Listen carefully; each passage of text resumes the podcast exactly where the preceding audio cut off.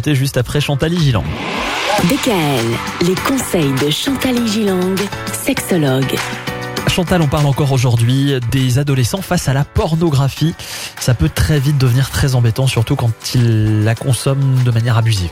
Oui, car la clientèle des sexologues est de plus en plus jeune. Des jeunes hommes ont du mal à imaginer que la sexualité puisse être autre chose que ce qu'ils voient. Il n'y a pas de dialogue hein, dans un film porno.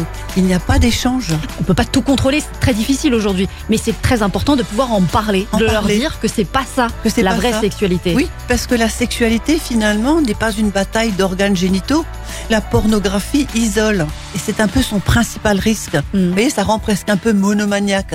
Il n'y a que ça de vrai. Et les grands consommateurs ont du mal par la suite à établir une véritable intimité dans leur relation, parce qu'il n'y a pas d'amour là-dedans. Et le fait d'habituer son disque dur cérébral à des intensités fortes sur le plan de l'excitation, ça c'est très important, Oui. fait que l'imaginaire est saturé d'images porno qui sont inutilisables dans la vraie relation, avec par la suite une partenaire aimée, ce qui va renforcer une séparation entre le sexe et les sentiments. Avoir du sexe avec quelqu'un qu'on aime devient ensuite difficile. C'est une des plus grandes conséquences. Parce que le porno a un impact sur notre cerveau.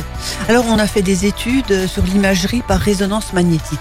Les effets sur le cerveau sont similaires aux drogues dures. Ah, donc il y a une vraie addiction. Il y a euh, un dérèglement du système de récompense chez les grands amateurs du X. Plus les individus regardent le porno, et moins le volume du lobe droit du cerveau est élevé. Et à long terme, une exposition excessive entraîne un besoin de plus en plus important de stimuli sexuels forts, comme de la drogue. mhm. Et à un moment donné, les consommateurs deviennent compulsifs. Est-ce qu'il y a un moyen pour les parents de détecter que leurs ados sont peut-être face à ça C'est très compliqué parfois. Alors ce que l'on détecte, et moi je le vois au cabinet, c'est par exemple des échecs scolaires Mhm. ou des enfants qui ne vont plus faire du sport.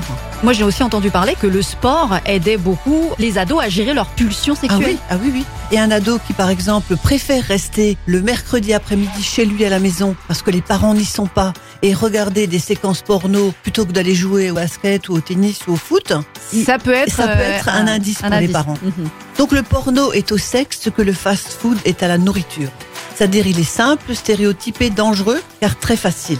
Merci Chantal. Autre sujet la semaine prochaine. On change radicalement puisqu'on va parler de la ménopause. Ah oui, c'est autre chose. DKL, retrouvez l'ensemble des conseils de DKL sur notre site internet et l'ensemble des plateformes.